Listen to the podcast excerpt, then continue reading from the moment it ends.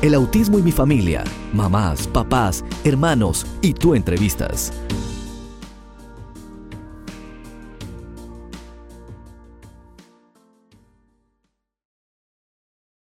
Y seguimos aquí en Hablemos de Autismo con Silvana Armentano porque hay esperanza y en esta oportunidad un invitado muy especial que nos va a hablar y tocarnos el corazón con su testimonio poderoso, con su hijita, cómo él pudo continuar y mejorar su relación con su hija pese a la calculia. Aquí le damos todos los micrófonos y muy bienvenido a este programa a Ricardo Sánchez. Buenos, ¿cómo está Ricardo? Muy bien, Silvana, gracias por la oportunidad y gracias por invitarme y por la posibilidad de contar mi experiencia con mi hija. Qué bueno. Gracias a usted por estar aquí. Y claro, eh, obviamente tenemos muchas preguntas que hacerle. He aprendido con su esposa y con su hija lo que es la calculia. Pero cuéntenos un poquito cuál es el diagnóstico de su hija, que todavía ella lo está trabajando, y cómo impactó su vida. ¿Cómo fue cuando usted recibió ese diagnóstico? ¿Cómo usted reaccionó? Bueno, eh, eh, yo estaba muy feliz, tenía 25 años y estaba esperando el nacimiento de mi hija. Eh, esto fue en Cuba en marzo 11 de 1993. Mm, en el momento de nacer, mi esposa tuvo una cesárea muy retardada. La doctora no prestó la atención necesaria y en el momento de la cesárea se va la luz en el hospital. La, niña hace, tres paros cardíacos respiratorios y después vive en coma por 28 días. En el día 18 los doctores se nos acercan y es bueno, el primer día, cuando yo llego a un hospital, porque salimos del hospital donde la niña nació, un hospital especializado para niños más graves, y al llegar a ese hospital el doctor piensa que va a morir en horas si no me deja salir de, la salita donde habíamos entregado a la niña. Y, me dice, no te muevas, no te vayas porque tu niña está muy grave y puede morir en cualquier momento. A los, días, a los 18 días me encuentro con otro doctor que me dice que la niña no tiene respuesta a estímulos cerebrales y que ellos están convencidos de que tiene muerte cerebral y de que ellos recomiendan que retiremos los equipos porque la niña iba a ser un vegetal. Wow. Eh, eh, desde el primer momento mi relación con mi hija fue una relación de como de amarla, apoyarla, de a pesar de todo lo que estaba ocurriendo, yo sentía que ella me necesitaba y que mis decisiones de cierta manera iban a afectar su futuro. Y claro. Mis decisiones, y mis decisiones siempre fueron de estar al lado de mi familia, al lado de mi esposa y de tener a mi hija conmigo. Era muy joven, claro. tenía mucha experiencia, pero eh, en situaciones que ocurrieron antes del parto, nosotros éramos ateos, muy ateos, renuentes, mm. sí, mi esposa y yo, entonces creemos hoy que somos cristianos, que eso fue lo que Dios usó para tener una vida eh, en Él de gozo, de paz, de tranquilidad, de claro. como la hemos vivido en estos años. Pero mm, unos momentos antes de que la niña naciera, a mí me invita una misionera que vive al lado del hospital, porque ella se había enterado de la gravedad eh, de la situación, que mi esposa se estaba demorando mucho, que la luz iba a ir, en Cuba era un problema ese año. No, claro. En no teníamos nada. Imagínese. Y entonces llego a donde está la, misionera y me dice, Ricardo, en momentos así es porque tenemos a Dios. Este es el Dios del que te estoy hablando. Mm. Porque ella nos había hablado de Dios antes. Entonces claro. nos quería mucho y nosotros también a ella. Imagínese, claro. pero nosotros ni manera de creer. Claro, pero déjeme hacerle una pregunta, ¿cómo usted reaccionó a todo eso? ¿Era una, una cantidad de noticias en tan poco tiempo? Su primera hija, su primera hija, ¿no, Ricardo? Mi primera, mi primera hija. Eh, y todo eso, ¿cómo, usted se sentía? Porque esa es básicamente, yo quiero que cualquier papá que pueda estar atravesando eso se pueda identificar como usted se sentía. O sea, porque claro, sabemos que Dios intervino, que gracias a Dios, desde el del ateísmo al, a creer, eh, hubo una intervención de Dios, pero ¿cómo usted se sentía como papá? ¿Qué, Bueno, yo le voy a decir la verdad. Yo, yo lo que quería era tener a mi hija conmigo sin importar en qué condiciones. Yo me sentía un poco confundido y muy triste. Confundido y muy triste. O sea que frente a cualquier diagnóstico de alta envergadura como este, ¿no? que no necesariamente es autismo, sino que la niña, eh, por tantas situaciones externas, desafortunadamente, eh, toda su parte eh, neurológica fue afectada, su parte respiratoria, su cuerpo, la vida de ella, ¿no? O sea, estaba literalmente sin esperanza. Entonces, usted se siente confundido, pero todavía dentro y muy triste seguía usted, tenía una esperanza y... Yo lo que eh, tenía claro, yo lo que tenía claro, Silvana, era mi responsabilidad como padre y el papel que yo tenía que jugar. ¿Lloró alguna vez o se mantuvo? Muchas, muchas veces. Ah, porque a veces tenemos ese estigma de que los hombres no lloran, pero creo que... ¿No? Es que, es que era imposible. Ay, mira, imagínese, era imposible y también qué lindo que sus lágrimas puede expresarla, porque cuando uno recuerda ese dolor, sinceramente, eh, ¿quién no lloraría? ¿no? Por eso que no deja de ser papá, no deja de ser hombre, no deja de ser un ser humano, ¿no? Y frente a todo... yo, tuve, yo, tuve, muy claro, muy claro que soy más hombre y más padre cuando asumo más mis responsabilidades, no cuando vivo con los estigmas sociales, sino cuando mis responsabilidades eh, van por encima de cualquier estigma o de cualquier presión social. Y, mi responsabilidad era tomar decisiones que pudieran ayudar a mi hija y tomar decisiones que pudieran traer estabilidad a mi esposa que estaba sufriendo. Yo le voy a mostrar una foto a los oyentes que están de cómo la niña está hoy, ¿no? Que cómo está hoy, porque eh, todo ese panorama fue hace muchísimos años, pero al Dios intervenir, obviamente pasó algo. Y todas las personas que nos ven hoy pueden decir, hay esperanza, o sea, hay esperanza y creo que Ricardo tiene mucho que decir a los hombres que nos están escuchando en todas partes del mundo que hablan español, de que vale la pena pelear por, pelear por nuestros hijos. Ahora, volvamos a esos días de, de llanto y de dolor, donde, bueno, Dios intervino, la niña empezó a mejorar y se la entregaron en sus manos. ¿Qué hizo usted cuando tuvo ese bebé en sus manos? ¿Cómo usted eh, pudo ayudarla a recuperarse a cómo está hoy? Porque hoy la vemos que está perfecta, que ya pronto se nos casa, tiene su carrera, su futuro, gana becas, viaja por todo el mundo, impresiona. Bueno, eh, eh, tiene una vida y está completamente sana, qué lindo. Pese que existe ese diagnóstico, ella venció la muerte. O sea, ella venció la muerte porque no solamente la fuerza de ustedes, sino la fuerza de ella y la fuerza de Dios que su propósito tenía que cumplirse. Entonces, la traen, se la traen en sus brazos. ¿Y qué hace usted? Aparte de besarla, abrazarla, obviamente, ¿no? Bueno, ¿Cuál fue la acción que usted tomó? O sea, yo nunca pude tocarla hasta los 30 días de nacida. Yo no mm. tuve oportunidad. Mi esposa era la que, ella estaba en una sala de aislados, donde la madre era la, madre de los doctores y las enfermeras eran los únicos que podían llegar hasta ella. Yo no, yo la podía ver por un cristal durante todo ese tiempo, 10 minutos al día. Yo no podía tocarla. Ay. Eh, y cuando llegó a casa, que ya la tenía en sus brazos. Los doctores eh, nos las entregan cuando ella cumplió un mes, exactamente al mes, el 11 de abril. Era un domingo y era un domingo de resurrección. Wow. El 11, de abril de 1993. Y eh, la doctora nos las entrega, que era una doctora cristiana que estaba de guardia ese día. Y me dice, papá, para que la puedas tocar, hemos hecho el 10%, el 90% está en sus manos. Ay, ¿y cuál era ese 90%? La niña no movía la parte izquierda del cuerpo y la cabecita la tenía muy flácida, los ojitos los tiraba hacia atrás, tenía las manitos así metidas por las convulsiones. Claro. Estaba eh, como el tono muscular no existía, eh, mm. no había movimientos, no había reflejos.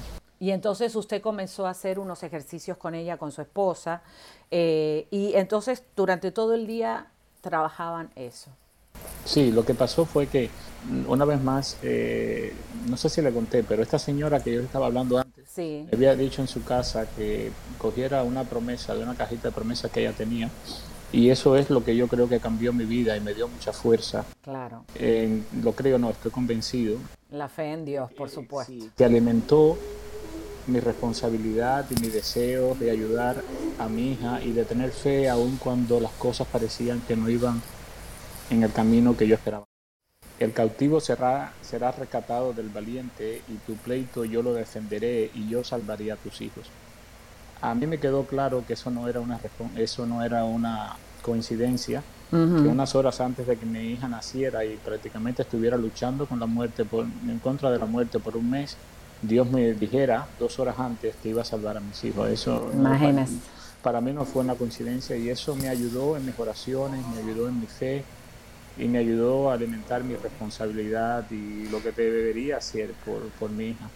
Ahora, Ricardo, hay que tener fe para creer que no existe Dios, ¿no? O sea, de verdad que los ateos lo que yo admiro es esa fe que tienen que dicen Dios no existe, pero usted puede, no, yo sé, por eso lo estoy mencionando, pero usted dice, eh, de repente siendo un ateo, me tuve que enfrentar a la muerte y me di cuenta que solamente la fuerza de Dios era la que me iba a poder ayudar y la fe, ¿no? La fe, obviamente. Lo que yo comprendí que yo transmito a los hombres, eh, principalmente, eh, y padres, es que tenemos un regalo inmenso, que es el regalo de creer en Jesucristo, que es la fe en Dios, la fe en tener a alguien, un amigo que te entiende, que te ayuda, que te comprende, que te apoya y que te sostiene en los momentos difíciles de tu vida. ¿Qué puede ser más difícil para un hombre de 25 años, un niño de 25 años, que decirle, tu hija está muriendo, algo que tú habías soñado durante toda tu vida. Entonces, eh, yo le digo la verdad, esa promesa, ese tiempo de oración con eh, la misionera Rosaluz Morejón, que ella fue la que, me, la que estuvo conmigo en ese momento, mm, y después mis oraciones. Yo tuve días en que yo llegaba a casa de una hermana, una de mis hermanas, mi hermana mayor, y la abrazaba y lloraba por... Que eso es muy válido porque el dolor fue todavía muy fuerte, claro. Y eh, sí, lo que hizo. Lo que, hice fue que, mm, bueno, yo me recuerdo que llegué a mi casa con la niña y la pusimos en, un, su cunita. Mucho miedo porque hasta ahora los doctores la habían cuidado. Claro. Nosotros no sabían, claro. Y además ella estaba inmunodeprimida, estaba tomando muchos medicamentos y que nosotros teníamos que estar al tanto de dárselos ahora como enfermeros. Y, claro. Y entonces yo me fui y yo dije, yo no puedo permitir que mi niña esté sobre una cunita. Yo tengo que hacer algo y, es, yo tengo que hacer ese 90% que me dijeron los médicos.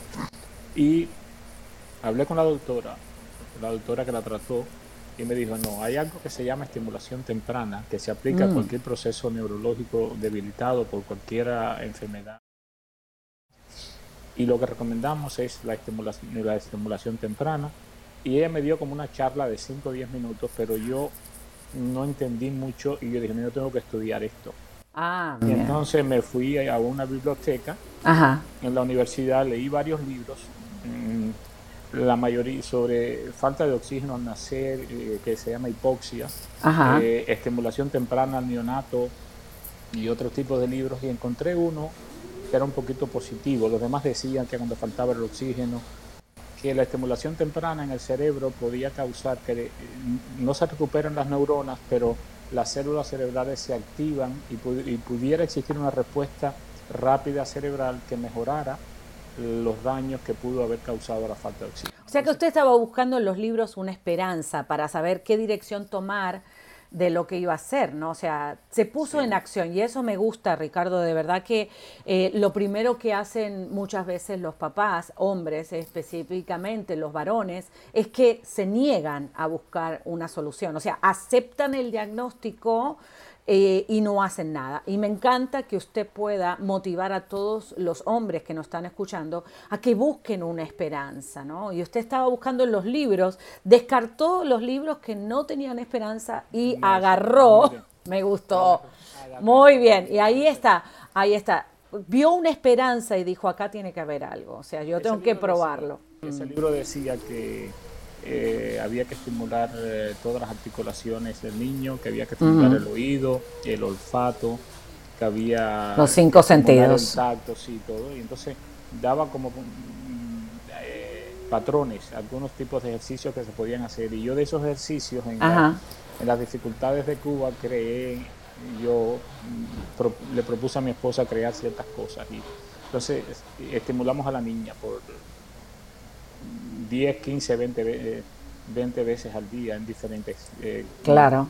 en diferentes aspectos. Ella, por ejemplo, ella escuchaba en Cuba había una radio que se llamaba Radio Enciclopedia, que era música clásica, instrumental de primera, Ajá. Mozart, Beethoven, esos grandes, y esa música ella la tenía al lado de su cunita las 24 horas del día. Si se iba a la luz, la ponían, poníamos el radio con pila. Claro. Y, ella no, ella no dejó de escuchar la música instrumental. Ella, tenía, ella tenía sus deditos metiditos hacia adentro. Le hicimos unas, unas, unas bolsitas que agarraban eh, y mi, mamá le hacía vestiditos que le pegaban con las bolsitas del mismo color y adentro de las bolsitas le echábamos piedra, arroz, algodón, eh, frijoles, arena. Para, activarle el tacto. Mire qué bien. Le pasaron diferentes frutas por el... O sea, que le hacían como terapia ocupacional, lo que ahora se llama terapia ocupacional, pero intensivo eh, y entonces eh, también eh, le hacíamos muchos ejercicios para reforzar el tono muscular, le mirábamos los piecitos le, para un lado, para el otro. Terapia física, wow. Le dábamos terapia física. Impresionante. El sonido, le, movíamos maruguitas. Le daban terapia musical. Musical. Impresionante. Con, con, sonido y colores fuertes, pero ella no respondía. Ella, ella, bueno, era como que pasaron seis, siete semanas y no veíamos, pero no paraban, no paramos. Y yo, a mí no me importa quién llegara a la casa, si era el momento de la terapia, yo estaba en la terapia. Y la gente lo veía raro, porque la gente, eh, usted sabe los, los, criterios de masculinidad que hay. El hombre va a estar así, pasándole una cosa, a mí no me importaba, a mí yo lo que tenía que hacer era... Activar a su hija, revivirla, revivirla los cinco sentidos. Después que me convertí al Evangelio, no permití que la presión social afectara mi responsabilidad. Mire qué bien, qué bárbaro. Y, eso lo hemos, lo hicimos y eso fue la primera etapa. Después. ¿Y cuál fue, cuál fue la primera reacción de su hija a todo el trabajo que estaban intensamente? ¿Qué fue lo primero que ella hizo que a usted le llamó la atención? Ella comenzó a parar la cabecita que los niños lo hacen generalmente a los tres meses como a los seis meses. Y eso fue lo primero que ella yo dije, bueno, ya está recuperando el tono, el tono muscular, porque ella no paraba la cabecita, la cabecita de ella era siempre así, como que se iba para todos lados. Sí. Em, después ella ya me veía y se reía, porque al principio no, al principio ella se quedaba como inerte. Había un ejercicio que fue el que más duró, eh, que consistía en, hay, unos jugueticos de niños que son de muchos colores, que son de colores fuertes, que tienen adentro como bolitas que se mueven y suenan. En Cuba le decimos maruguitas, no sé cómo le dirán. sonajeros, sí. Sonajeros, sí. Sí. Entonces... Mm, ella seguía el sonido con la mirada. No lo seguía. Ah, no lo seguía. Eso era una de las cosas, que, eso fue una de las, de las últimas cosas que hizo. Tenía como 10 meses y yo todavía desde el, desde el mes uno. Uno, yo le hacía este ejercicio para la izquierda, para la derecha, hacia adelante, hacia atrás, y ella nada, ella se quedaba así como nada. Y como a los 10 meses, yo veo, mi esposa se está bañando y yo estoy en la terapia, porque nosotros nunca paramos a hacer la terapia, a pesar de que no reaccionara. Sí. Yo, yo le movía la maruguita a la izquierda, le movía la maruguita a la derecha, y yo vi que ese día ella movió la cabecita para los dos lados, y yo dije, no, eh, no es verdad, no porque estoy mal, decía yo, me decía, es, fue como un eh. estado como de ansiedad, una cosa extraña que no he sentido nunca en mi vida, como que yo no podía creer y entonces como que no puedes alimentar lo que no es, porque era raro, yo tenía wow. pasar, pero al mismo tiempo habían sido tanto tiempo. Que estaba esperando que estaba delante de usted mismo y usted dice, no lo puedo creer. No lo puedo creer. Wow. entonces lo volví a hacer y lo hizo. Y entonces le pasé para atrás y miró la, miró la cabecita para atrás y lo pasé para adelante y fui corriendo al, baño. Mi esposa estaba bañando y le dije, Mimi, Mimi, Mimi, corre. Y ella salió loca pensando que le había pasado algo a la niña.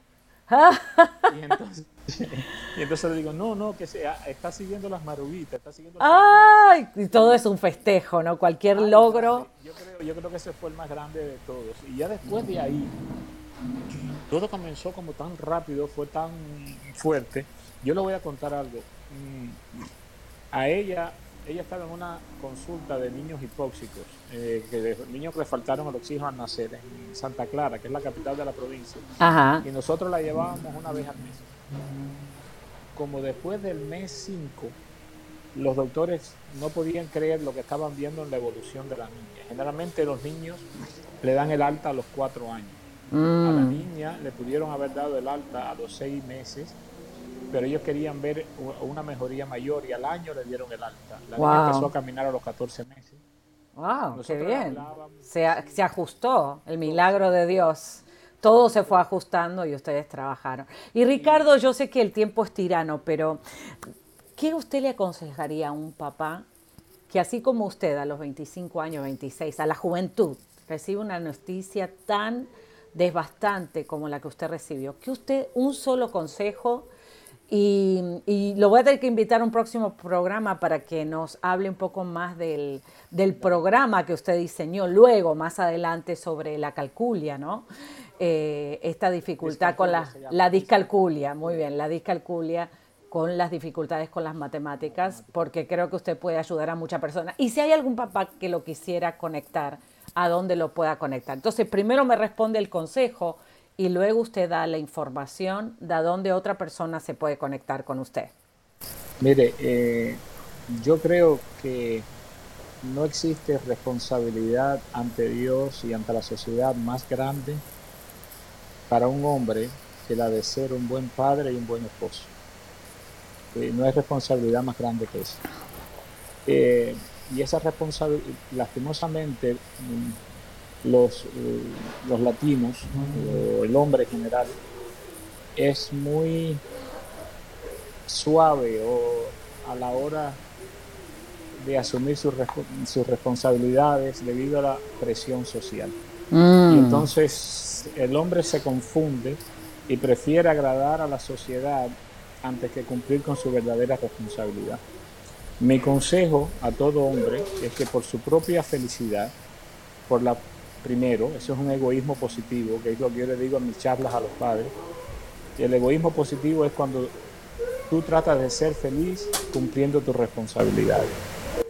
Y, es, y es lo que yo experimenté como padre. Yo busqué mi felicidad en mi responsabilidad que Dios me puso ante mi hija, que fue muy fuerte, la responsabilidad de aliviar un poco el dolor y el cansancio de mi esposa como madre que tenía con mi hija yo lavaba pañales, yo bañaba a mi hija. Y no dejó de ser hombre, por eso. Yo no, para nada. Yo, yo creo que soy más hombre cuando... Cuando lo hace. Cuando estoy al lado de mi esposa, cuando amo a mi esposa. Claro. Cuando amo a mis hijos. Yo pienso que ese es el verdadero hombre. Yo, yo pienso, yo no juzgo. Eh, si había que fregar, fregaba. Yo, yo vivía en Rusia, yo vivía en Rusia por, por mí mismo muchos años y aprendí a hacer muchas cosas de la casa y demás y yo me siento muy feliz y, claro. mi felicidad es verlos a ellos felices. Ricardo, y si hay algún hombre o alguna mamá que quiera conectarse con usted, ¿a dónde ellos le pueden llamar y mismo invitar a Elizabeth a cantar? Porque Elizabeth ha estrenado su nuevo álbum, eh, su más reciente álbum, que no va a ser el único, obviamente con sus propias canciones, ha ganado becas. Eh, pues, ¿qué es lo que no está haciendo Elizabeth? ¿no? Está haciendo muchísimas cosas. Pero ¿dónde la gente se pudieran conectar con usted? Nosotros tenemos una fundación que se llama Nace una Esperanza, eh, que yo tengo toda una experiencia, yo soy profesor de matemáticas en la universidad. Ah. Y entonces Elizabeth me enseñó mucho a desarrollar eh, ciertos... Mm, eh, cierta pedagogía de la enseñanza. Muy bien. Y entonces... ¿A dónde? Muy bien. Entonces van a la página de internet de la, de la fundación que se, es eh, www.elizabeth Sánchez Music, en español m u s i Pues gracias por esta entrevista y por permitirme estar hablando y conociendo más de la vida de ustedes y todo el hermoso trabajo que han hecho con la bella Elizabeth. Y claro, lo voy a tenemos esta invitación pendiente para una próxima vez y estuvimos hablando con Ricardo Sánchez un papá que pudo desafiar a la muerte y salvar, de alguna manera, ayudar a su hija a cumplir su propósito en la tierra. Y bueno, yo soy Silvana Armentano y estamos aquí en Hablemos de Autismo. Gracias Ricardo por estar con nosotros. Gracias, gracias a ti Silvana, hasta luego. Y aquí llegamos con toda la información de Hablemos de Autismo porque hay esperanza. Recuerda que para mí es muy importante que te comuniques y que nos envíes tus comentarios. Si estás escuchando desde una radio afiliada o quieres afiliarte, recuerda que este programa es posible que pueda estar también en tu radioemisora. Así que haz las conexiones, suscríbete al canal de YouTube y obviamente mantente Y recuerda que la mejor persona para ayudar a tus hijos eres tú. Tú puedes. Esto fue Hablemos de Autismo con Silvana Armentano. Déjanos tu comentario